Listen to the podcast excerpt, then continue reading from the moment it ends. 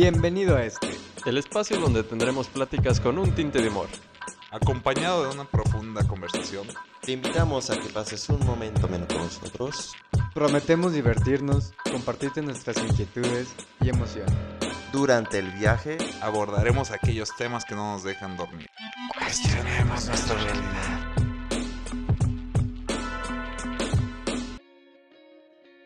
Podría ser de romance, podría ser de rebeldía, podría ser de música, pero en realidad es como todo eso metido en la licuadora y pues el título de hoy es Almost Famous.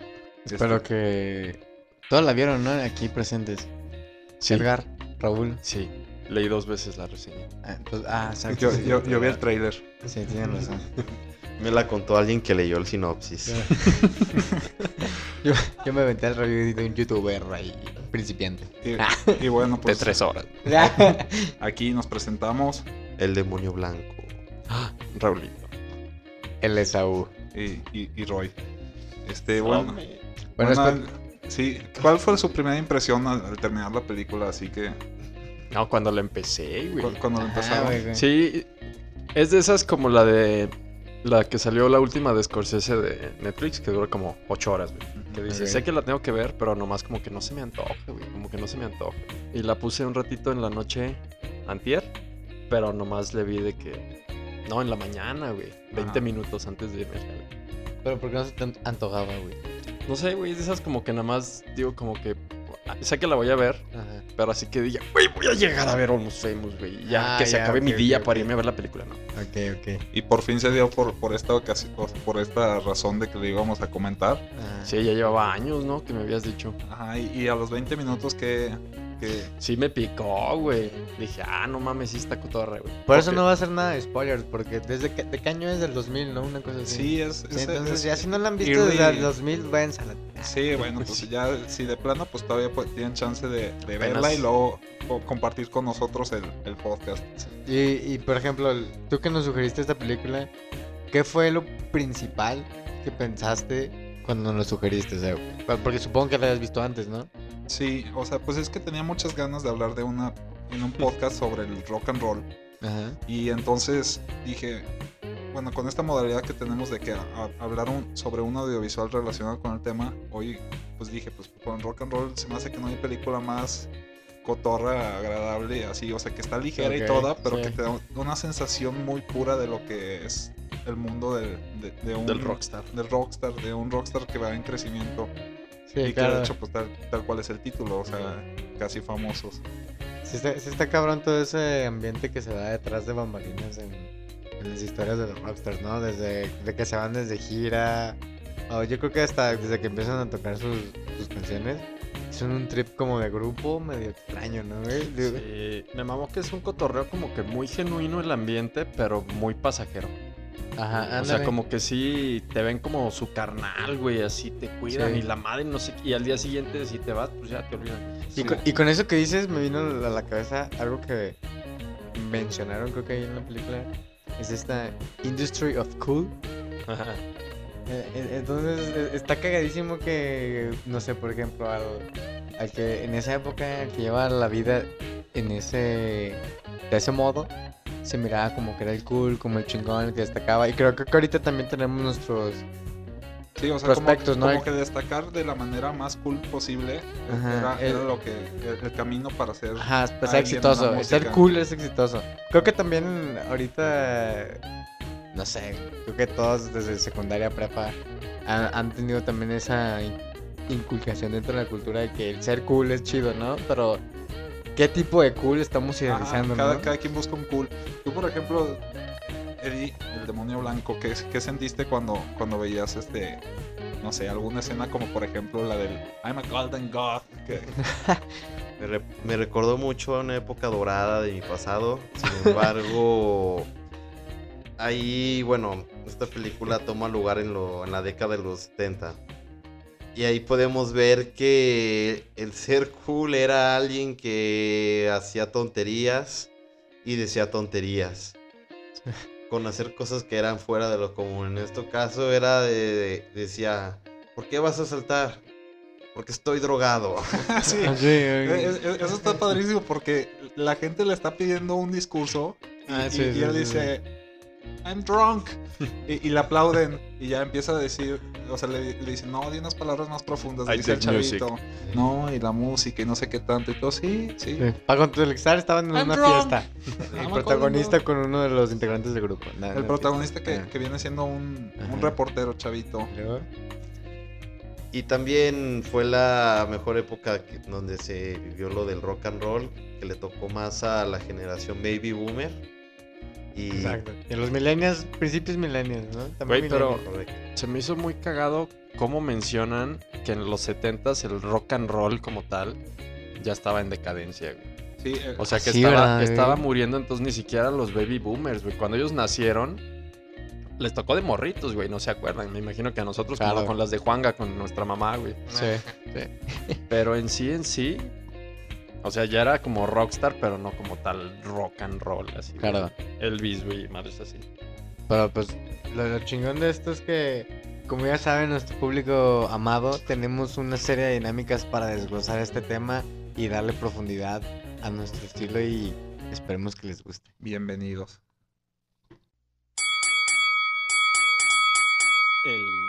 El knockout.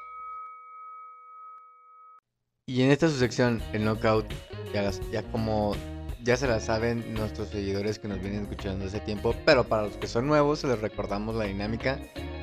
Tenemos una cajita con nuestros nombres, que la bautizamos hace pocos episodios como la cajita de las trampas, ¿cómo era? Sí, algo así, ¿no? Ustedes, público, díganos cómo quieren que la bautizamos. En el cual tenemos los papelitos con nuestros nombres. Cada uno de nosotros va a sacar un papelito. Si sale el nombre de uno de nuestros integrantes, le hacer una pregunta con el propósito de darle un knockout mentalmente, dejarlo sin pensar o hacerlo reflexionar sobre el tema. Entonces, Raúl, por favor, ¿nos quieres hacer los honores? Mr. Small Man. Ah. ¡Ah, perro! Venga. knockout para mí. ¿Estás listo? Oye, ¿Cómo crees que la señorita Penny Lane concluía sus proyectos? Recordando que decía que cada rockstar con el que había estado era un proyecto para que fuera famoso. Ah, la qué verga, difícil. ok, no, bueno, pues yo, yo siempre me tripea la idea de que, o sea, de que ellos se hacen llamar Band Aids, pero finalmente, pues sí están, o sea, pues sí es como un romance con con, con grupo, ¿no? Bueno, con, el- con uno de los integrantes. Pero así como el proyecto, pues yo, yo creo, al menos en este caso, que es el que se pudo percibir, se me hacía como que dejaba ¡El knockout!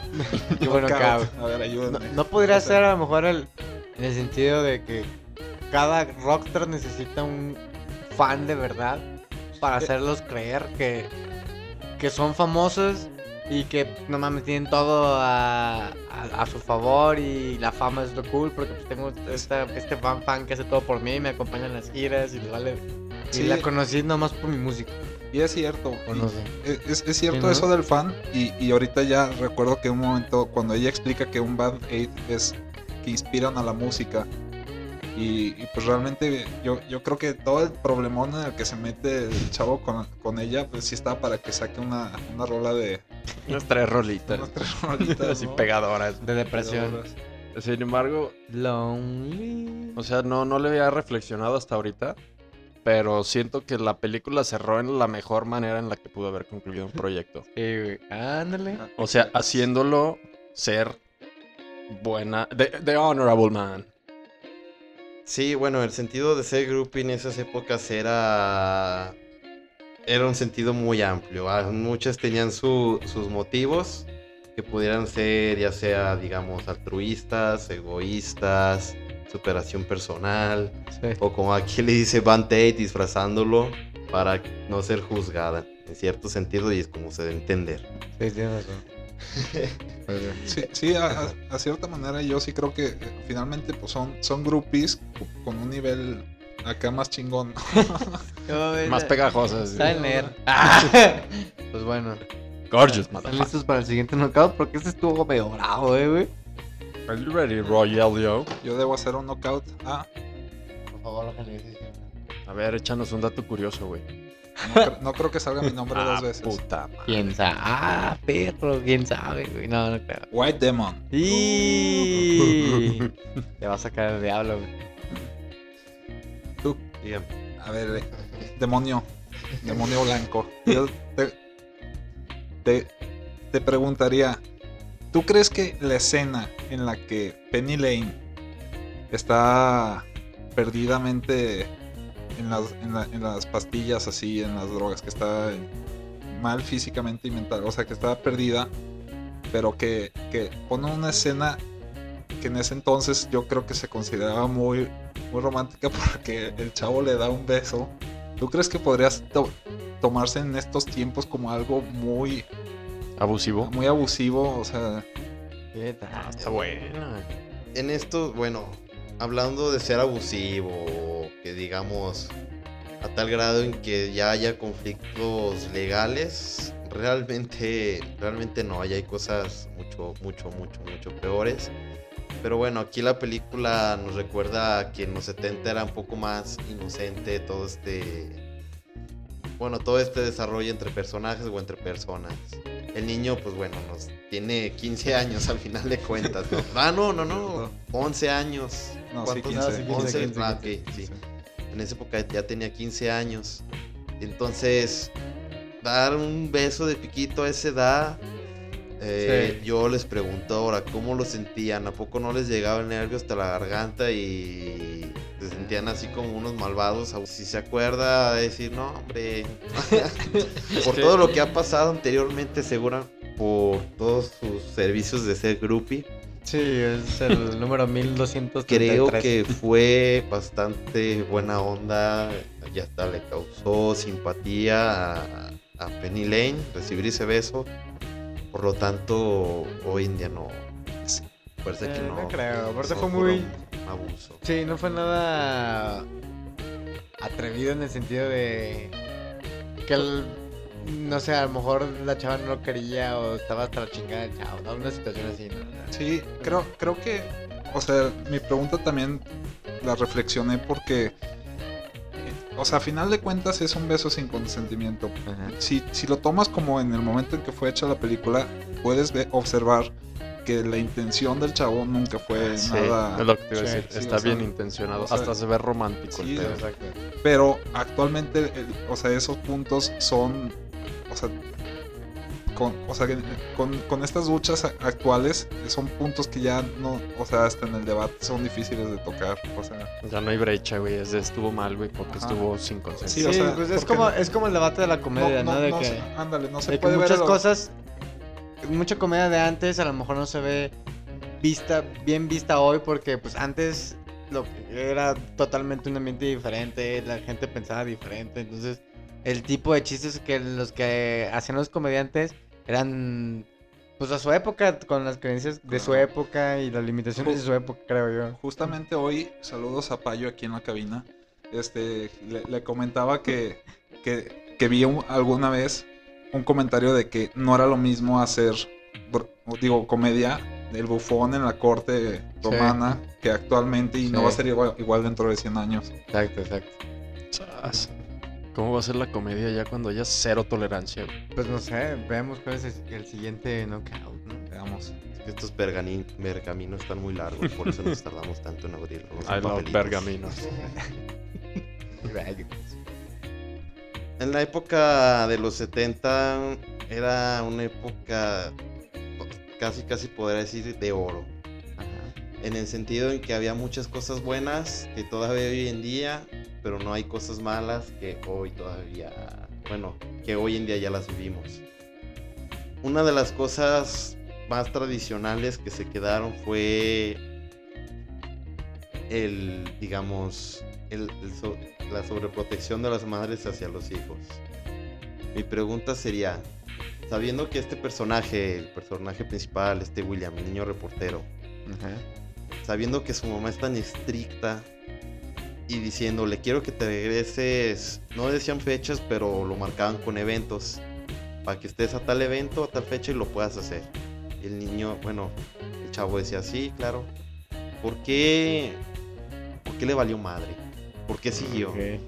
¿Cuál fue ese sentimiento que que Que lo llevó lo a- empujó a, se- a, a, pues, a- a desarrollarse como lo hizo en la película, ¿no? Ok. Pues creo que a primera mano fue el ejemplo de su hermana. Que pues desde muy chico vio que el no estar de acuerdo a lo mejor con muchas cosas de su mamá y querer su libertad, a algún punto la personalidad que tenía la mamá la orilló a tener que salir de la casa. Entonces, para él fue lo mismo. Entonces, si quiero tener mi libertad que tuvo mi hermana, ella se fue porque al final quiso hacer lo que ella quería y sentirse libre sin esa presión de él. Aún así queriendo a su madre, simplemente es como pedo adolescente. Creo que fue lo mismo, lo mismo con él. Yo, yo- yo opino, El sí- ejemplo del hermano. yo, yo opino que sí, el, ef- el- el ejemplo de la hermana le dio como agallas. Ajá, Y creo que finalmente el detonante fue la morra. O sea, claro. la, la- la morra que le decía, vamos a Marruecos. O La sea, hormona. La hormona, vamos a ir a Marruecos dentro de un año. E- es- Está cagadísimo cómo afecta tanto eso. No sé si se acuerdan de la película de Wall, que también más o menos el personaje tuvo ese problema de con, su- con su mamá, que al final la terminó afectando en su vida por no despegarse de. Sí, pero yo creo que va más. Es que al vato lo ves inquebrantable. Sí, güey. O sea, el Sí, planeta sí. un pinche nunca crack de vida, güey. Eh, se dobló ni tantito, güey. Más cuando perdió la virginidad. Sí. Que ni le afectó nada. ¿no? Pues sí, o sea, Me gustó. eh. Técnicamente, güey, es algo que iba a pasar. Pero. Ah, perdón. Este.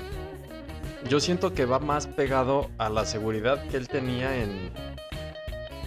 O sea, soy una buena persona. Ah, No hay pedo. Al ejemplo que le puso su carnal. Porque si te fijas en general, güey, dentro de lo alterada que era la jefa, es súper megastro tolerante, güey. Sí, güey. O sea, Sí, lo dejó Fue, Y no hubo realmente ningún pedo. fue un güey. ejemplo de mamá, güey. Aguantó y aguantó y aguantó. y Sí, güey. aguantó, y Lo, que le y dijo a y Russell por teléfono, güey. Todo lo que aguantó, güey. O sea, siempre estuvo cuerda, güey. Como que. O sea, a mí no se me hizo nada exagerada la mamá en ningún momento. Ni siquiera todas las restricciones que decía la hermana de que nos dejaste hacer, dejar de comer, bla, bla, bla. Y, güey, bueno, al menos en mi casa me pasó lo mismo con mi mamá, güey, con cierta comida. y Cosas así que digo, bueno, pues, ¿sabe por qué lo hace, no? Sí, Y a mí no me afecta nada, güey. No me siento como limitado. Siento más bien como dicen que es un pedo de adolescente, Sí, sí, que es más pedo de la inmadurez del morro Sí, que de la presión de la mamá. exacto. Pues bueno, ahorita que te agarro encararado en estos putazos, te voy a. No, como que el robot vino, terminó salvaje. Te voy a aventar mi knockout. está tremendo, ¿no? Está tremendo. Es que la vi hace ver. poquito. Ahí te va mi knockout. Recordando esta parte que nos dijiste que la mamá habló con Russell. Hay una escena en la que le dice, no quiero decirte esto, pero te lo voy a decir. Y le dice una frase de... ¿Cómo va el demonio blanco? Gote. Johann Wolfgang von Goethe. Goethe. Para los, los de aquí en México y toda Latinoamérica. Y la frase que le dice es: Sé osado y las fuerzas poderosas te ayudarán. ¿Por qué crees que le dijo eso? Creo que está muy relacionado. Pero Con la pe- No, con la pera. con el final de la película, güey. Ajá. O sea, el, el compa, sabiendo que era la casa de William, pudo haber desertado. Se le pudo haber hecho fácil nunca haber sido honesto con la revista de los Rolling Stones, güey. Entonces, esa frase que le menciona la mamá es de... O sea, sí, pon los piecitos en la tierra, güey. Y y tiré bien. sabe qué es lo correcto. Ok. Hasta como en un punto diciendo: Sé quién es mi hijo. Sé el pedazo de persona que tienes ahí. Entonces, Ajá, sé inteligente y te, va a ir, y te va a ir bien. Siento que todo eso como que sí le, o sea, le marcó el caminito para que justo así terminara la película, güey. Porque como les mencionaba hace ratito, güey, terminó justo esa, ¿eh? como tuvo que haber terminado, güey. Y sí, o sea, todo salió bien, güey. Sí, estuvo, muy chingón, güey, la neta. De esa frase. Yo estoy maravillado con lo que acaban de decir. Güey, es que está cabrón, güey. Neta, aparte Claro, la escena porque se lo dice y el vato.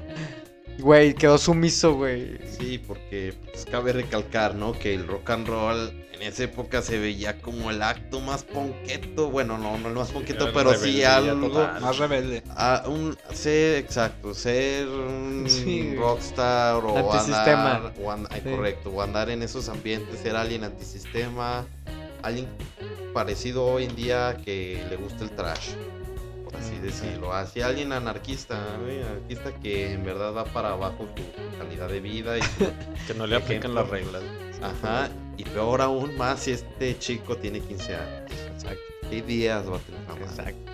Pero sí, justo ahorita me quedé pensando cómo después de que le habla por teléfono la jefa, que sí hay un ratito de escenas que el vato está así de... Sí, güey. Yes, ma'am. Yes, ma'am. Y que le dice, Yes, "Ay, ma'am. tu mamá me sacó de pedo. Pues bueno, espero que les haya gustado esta serie de putazos mentales. Porque viene su. su sección favorita. Velocímetro. Muy bien.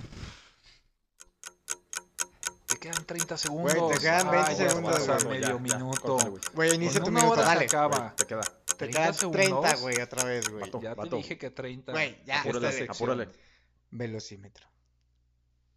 Buenos días, tardes, noches. Para esta nuestra segunda sección, como podrán recordar aquellos que, como bien menciona Saúl, han escuchado nuestros pasados podcasts, esta sección se llama el velocímetro porque nos damos un tiempo definido para hablar de un tema, tiempo cortito. Bueno, básicamente, ¿no?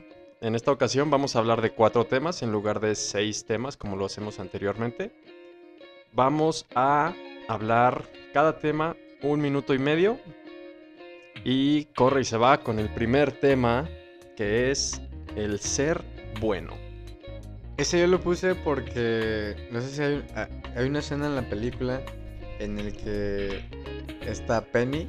¿Sí es Penny? Penny le dice al protagonista: Es que eres demasiado bueno. Te falta malicia. Y se me grabó mucho porque es algo que comúnmente he escuchado que hasta las mujeres dicen: Es que cualquiera. Siempre las mujeres se han enamorado siempre de alguien malo. O le atrae el chico malo.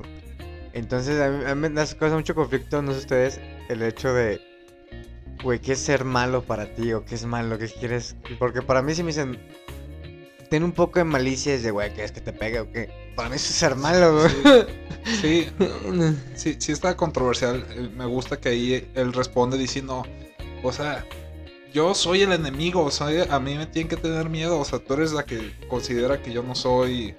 eh, o sea, Ándale. o sea, y Ese sí, es un verdadero ah, sí, mataverguísimo. Sí, O sea, pues realmente, o sea, finalmente la morra ah, que le atrae el chico malo a esa edad, que generalmente todas les atrae el chico malo, pues él tiene sus estándares de lo que es bueno y es malo. Obviamente ella iba adelantadísima en kilometraje de amor y pues seguramente esperaba.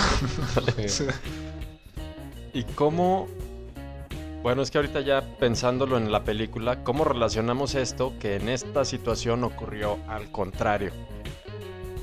Que el chico tuvo una clase de amor a la Platón hacia la chica mala. Ah, pues a mí me tocó, el- yo, yo escogí el, el amor a la Platón porque sí se me hace como el mejor, eje- el ejemplo más, pues no sé, más intenso y, y que he visto en una película porque se, se enamoró cañón de la morra y, y desde el principio lo estuvo usando, o sea, bueno, al menos ella fue su pretexto para irse de gira con la banda y le decía vamos a Marruecos y todo y bueno pues él siempre creyó que y el único momento en el que pues hay algo de romance entre los dos ella no estaba consciente entonces Sin embargo, pudo haber sido el pretexto del pretexto.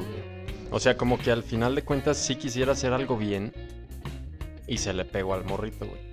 Simulando al revés que lo estaba usando. Porque al final, pues digamos que se enderezó todo el cotorreo, güey. Todo fue a raíz de William. sí o sea finalmente sí acabó como pegamento no o sea igual ella usaba de pretexto pero pues sí terminó habiendo aunque aunque haya sido muy muy, pues muy platónica, o sea, no hubo nada sexual. O sea, sí fue un romance entre los dos. o sea, Pues sí fue un romance, pues que la, la- al final fue la chava que lo sacó de su zona de confort y, y la que se, con la que se amó. La, la más atrevida que tuvo en su vida, a sus tempranos 15 años, creo yo. Claro, y uno se ilusiona cuando ve a una chica mala Exacto. como ella a esa edad. ¿Y cómo podríamos relacionar esta relación de un niño de 15 años con una Penny Lane de sabe qué edad con la rebeldía? esa? Con la rebeldía, es que se fue de Eddie. Pero yo te pregunté de a ti. Eddie, Pero Eddie tiene que decir. Eddie. Ilumíname. ¿Cómo fue? ¿Por qué rebeldía? ¿Por qué Ilumíname. rebeldía? Esta chica se, bueno, al parecer se interesó en un chico bueno porque pudo apreciar sus actos malos, entre comillas, ¿no? O sus actos ya más rebeldes hacia lo que a su, a su temprana edad se podrán considerar ya un poco más extremos. En la época de los 70 vemos que la rebeldía, ¿cómo se caracterizaba en todo esto? ¿Qué era? Una, el más típico de todos, que uno de ustedes lo tiene, tener el pelo largo. En la época de los 70 eso era como símbolo de, mírenme, soy rebelde, mírenme, soy rockstar. O traer, digamos, ahí empezaban a traer ya los, Sí. la las vestimentas rotas. Todo lo que fuera en, contra del, del sistema o de lo normal, ¿no? Correcto. Ahí como que lo excitante de esa época era lo antisistémico, por así decirlo. Sí. Porque si, bueno, no sale en la película, pero si se ponen a ver cómo era un oficinista o cómo era la vida de oficina en esa época, sí es un Sí. cambio muy... Bueno, ya se empezaba a ver. Muy... Una brecha o sea, abismal. hay una brecha muy grande entre... Pero sí es totalmente Ajá. antisistémico. Ajá. Hablando igual ahorita de esta brecha entre lo normal y lo rebelde, les pregunto abiertamente, ¿por qué creen que es tan normal o que ya vemos tan normal la reacción de que hayan vendido a las band-aids en una apuesta de estuvo poker? bien loco. Ese es el, el, el Band-Aids. No, Ajá. ok. No. no, o sea que. O por- sea, que utilizaron a la mujer como objeto, hablando de lo normal, porque eso sí lo vemos normal y no vemos normal el cabello. Lo usaron como una moneda, básicamente. Tú te das con él, te das con él. Sí, Exacto. Es que sigue siendo que en esa época el, el- o sea, totalmente el, el machismo estaba en su auge, pero más sin embargo, es que sí somos bien contraproducentes como humanos, ¿no? El hecho de que, güey, estás, estás vendiendo a un humano, pero te, te causa conflicto alguien que tiene el pelo largo, güey, vete a la verga, Exacto, güey. güey. Sí, somos bien... Sí, en ese el- sentido el- estamos el- a la verga, El güey. momento en el que yo lo vi así como así fue, fue, fue en el momento en el que la cambió en las jugando cartas por un por un six de no sé qué chela Ajá, sí. 50 dólares. Y 50 Que le preguntó, dólares. que le pre- preguntó Peggy, ¿no? ¿Y de Sí. qué chela fue? Ahí fue de, no mames, Eso, morra". a mí eso se me hizo, no, ese, ese momento, de- tanto de la historia como de actuación, se me hace maravilloso Sí, cuando soporta, sopo- o sea, soporta todo, todo lo que se le acaba de destruir de su romance ideal y responde sonriendo con una Ah, lágrima. ah. ¿Qué, qué- qué Pues- tipo de cerveza? O se dio cuenta, ¿no? Al final. Fuera algo cool. Pues bueno. Ah, espero que les haya gustado este sección del velocímetro con su hostess Raúl. Y nos vamos al match point.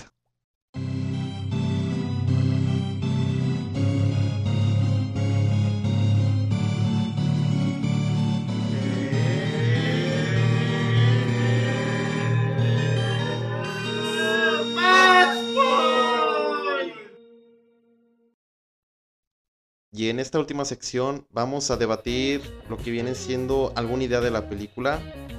Eh, este es algo especial debido a que analizamos ahora sí que un material audiovisu- audiovisual. Y entonces comenzamos.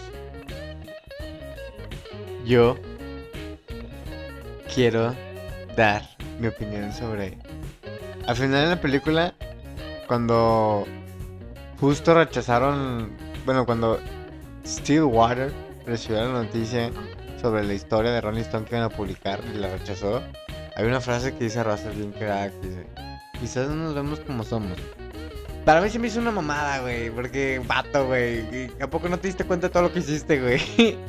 Sí se pasa. No, pero justo ese vato creo que se rescata, güey. Los otros pendejos, sí son los que dicen, güey. Pero, pero, ¿Crees? o sea, todo eso, en el momento en el que se habían hecho todo eso, Ajá. y, y que que ellos como que no les latía cómo, cómo se veían. Pues. Sí, que no les latía nada, güey. O sea, estaban en otro pinche planeta. Sí, pero pues, pues, digo, al final dijo la frase, pero pues también le valió verga, güey. Y así son las relaciones del rock and roll.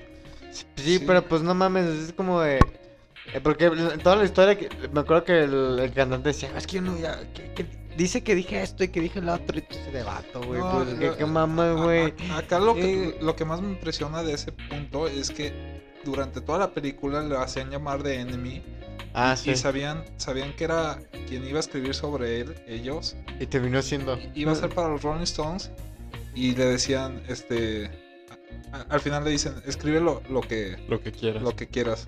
Exacto. Y, y cuando escribe tal cual lo que sucedió, que es el trabajo del reportero, no, no, le, no lo aprueban.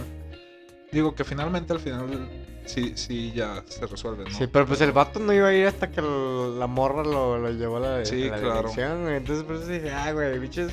A veces sí- dije, ah, que ¿cómo maman? No me gustó que hayan puesto esa frase de, ay, güey, no nos acordamos de no sean, no mamen. Estaban siendo humanos. Hubieras dicho que pasaron 20 años en su gira, güey. Va a haber pasado como dos años, güey.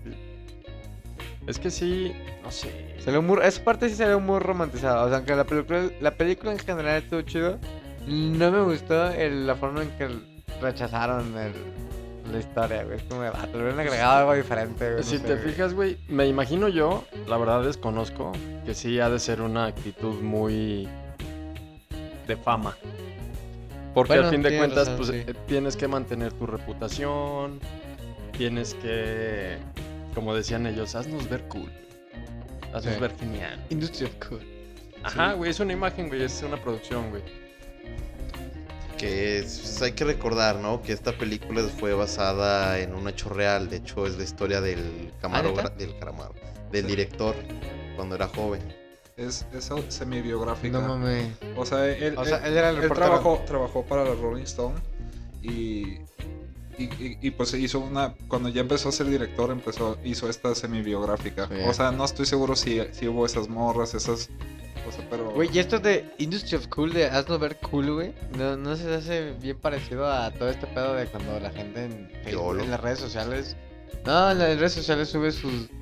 Lo que comen, de que, cuando se- que hacen esto, y lo hacen otras. Como Pues, viéndose cool. En, en las redes sociales efectivamente se, se, se, se multiplica, ¿no? O sea, todo el mundo quiere, quiere ser cool y hay personas que si su- mostrar su vida los, los hace sentir cool. cool, lo, lo, lo- lo multiplican todo el tiempo. El pedo es que ya caímos en la necesidad de mostrar nuestra vida, güey. Seguimos igual en nuestro Industry of Cool, es eso también, ¿no? Pues, de redes sociales. El, el que se vea o muestre una cara más apegado a lo que pensamos que es cool en las redes sociales, todos quieren hacerlo. El otro estaba creo viendo algo de turismo, un- un- una entrevista de un güey que viaja, te por el mundo, y el güey dice que es que hay muchos lugares en donde te vas a tomar una foto, que te va, vas a fumarte dos horas y la foto a veces ni vale la pena, pero pues que todos tienen esa, esa foto en ese lugar, güey. Es de que, güey, tienes que ir a tomártela esa foto ser Sí. cool. Sí, es eso, requisito. eso me recuerda. Chequen la, el primer, la primera temporada del, De la sociedad del espectáculo. Sociedad del Espectáculo. Que Que ha sido sí, un hit. que sí la gente, sí ha sido un hit de verdad, ¿eh? Y, y- y que la gente va y se toma fotos porque si no, no, no cuenta su viaje. Ajá, es, es O que sea, es- se venden las imágenes. Y aparte es muy común decir eso, ¿no? Ay, toma la foto porque si no, no, no se hizo este viaje. Ah, sí, o sea, esa frase es típica. O sea, al final es. Esa, esa, esa película, pero ahorita me, me vino de relación, pero pues. a ver, seguimos en el mismo meollo de la película. Seguimos en una generación que lo cool es lo más vergas. El, si no eres cool, no eres exitosa. El pedo también, me imagino que algo de lo que te causó conflicto es que ya ni siquiera. O sea, era ajeno para ellos lo que estaban haciendo. Ajá. Ellos se veían cool. Exacto, Ellos y en verdad tenían una vida de la chingada, güey. Cuando se iban a morir en el avión, güey, que empezaron a decir todo, todas sus verdades, güey. Dijiste, güey, qué, qué vergas, güey, con su vida, güey. ¿O ¿Qué opinas? Esa, esa, esa, esa escena del avión está brutal. Me, me fascina que hay uno que casi no participa. O sea, un Ah, personaje que dice, como muy "I'm gay". y que dice I'm gay y se, y se restablece todo. Por- 2000. Por, por fin, por- por fin logró salir del closet y todo lo, lo difícil Sí. que había sido. Y como que ya no le latió. En el momento Sí, güey. regresó. Estuvo bien Sí, se me hizo algo fuerte para cómo cerraron en chinga esa escena. Sí, güey. Sí. Luego, luego fue así, cinco minutos y ay, sí. ya. Sí, güey, sí. Déjate la verga. Qué cagado, güey. ¿Qué opinas, güey? Pero, ok. Espero que les haya gustado esta, este capítulo de la película de Most Famous. Veanla, yo se la recomiendo si está chida. Se la van a pasar bien. Ampliamente recomendada. Es una, una peli que me gusta mucho. Y Este, pues el siguiente tema, vamos a. Hablar del rock and roll. Porque sentimos que necesitamos ondear más en esto debido al tema. ¿Cómo de Raúl? Sí, es que tenemos que hablar del reggaetón. Ah, también se podemos viene. hablar de. Pues sale banda, espero que les haya gustado. Síganos en nuestras redes sociales, de dan like a todo. Chido, raza. Y los amamos.